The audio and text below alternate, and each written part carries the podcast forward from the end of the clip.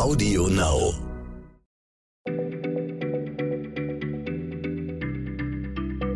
Schneller Schlau, der tägliche Podcast von PM. Willkommen bei Schneller Schlau, dem kurzen Podcast von PM. Ich bin Stefan Draf, mir gegenüber sitzt meine Kollegin Nora Sager. Wir sind beide Redakteure bei dem Magazin PM. Und heute wollen wir uns mit einem Thema beschäftigen, das uns Anfang dieses Jahres doch alle, glaube ich, sehr beschäftigt hat. Mit, mit großem Schrecken haben wir die äh, nicht aufhörenden Waldbrände in Australien gesehen. Äh, Nora, bevor wir über die Auswirkungen dieser, dieser Brände reden, mal eine kurze Frage vorweg, weil ich das oft äh, ja auch gelesen habe. Äh, es wird ja auch oft gesagt, diese Waldbrände sind ganz normal in, in Australien und, und jetzt die Aufregung und so, das, das ist ein ganz natürliches Phänomen und das ist eigentlich gar nicht schlimm. Sind die ganz normal, diese Waldbrände? Also Waldbrände bzw. Buschfeuer in Australien sind tatsächlich normal. Also es ist schon so, dass viele Ökosysteme darauf ausgelegt sind, dass es immer wieder mal brennt, zu sagen, dass da einmal so ein Feuer durchgeht und dann mhm. wachsen wieder neue Pflanzen nach. Das ist in der Tat, das war schon immer so, da hat der Mensch primär erstmal nichts mit zu tun. Aber es ist schon so, dass, ähm, dass der Klimawandel diese Waldbrände begünstigt. Die Temperaturen sind höher, die Vegetation ist trockener, die Dürrephasen sind länger.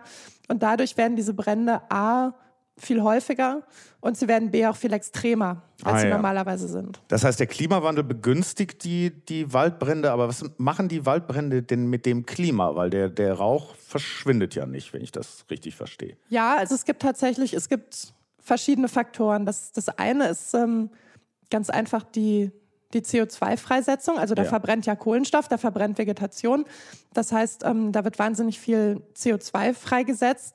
In Australien schätzt man so bis Januar ungefähr 400 Megatonnen Kohlenstoff.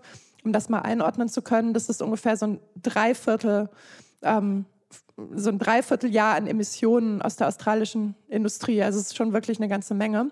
Ähm, es ist aber normalerweise ist es so, dass das Kohlenstoff aus Waldbränden auf lange Sicht wieder gebunden wird, wenn neue Durch Pflanzen, die Pflanzen nachwachsen. Die nachwachsen. Genau. Ja, genau. Die nehmen ja dann wieder CO2 mhm. aus der Atmosphäre auf. Ähm, es gibt aber tatsächlich Hinweise darauf, ähm, dass die Wälder sich von diesen wahnsinnig extremen Bränden nicht im vollen Umfang ähm, erholen, dass eventuell andere Vegetation nachwächst und dass deswegen nicht klar ist, ob das CO2 wirklich wieder aus der Atmosphäre verschwindet. Das ist ja äh, schon ein Teufelskreis in sich irgendwie. Das heißt, äh, äh, der Klimawandel, der ja auch durch CO2 hervorgerufen wird, macht die Waldbrände extremer. Dadurch wird aber dann noch mehr CO2 freigesetzt und quasi der Klimawandel weiter befeuert.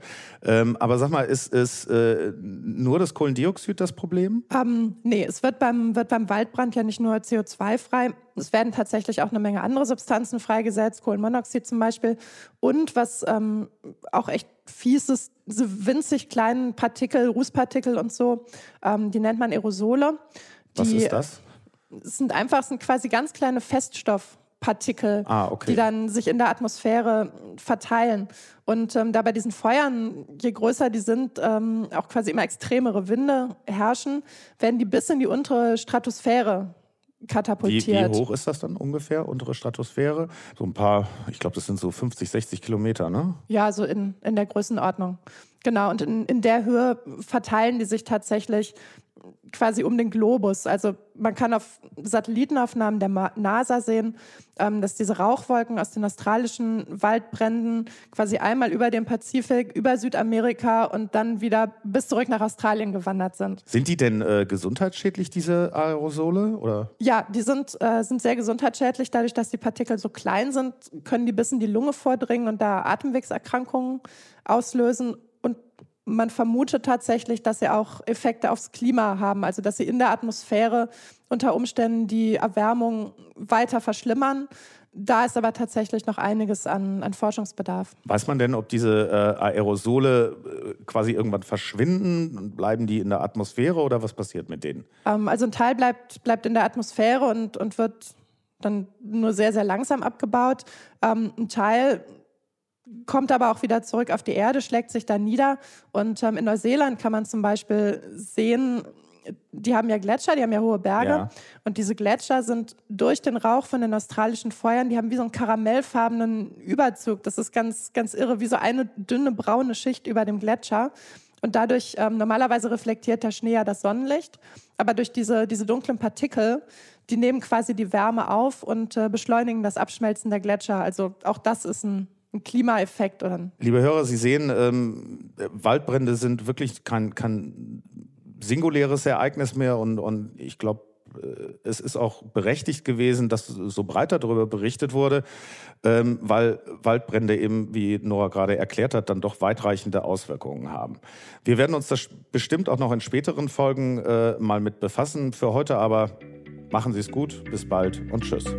Schneller Schlau, der tägliche Podcast von PM.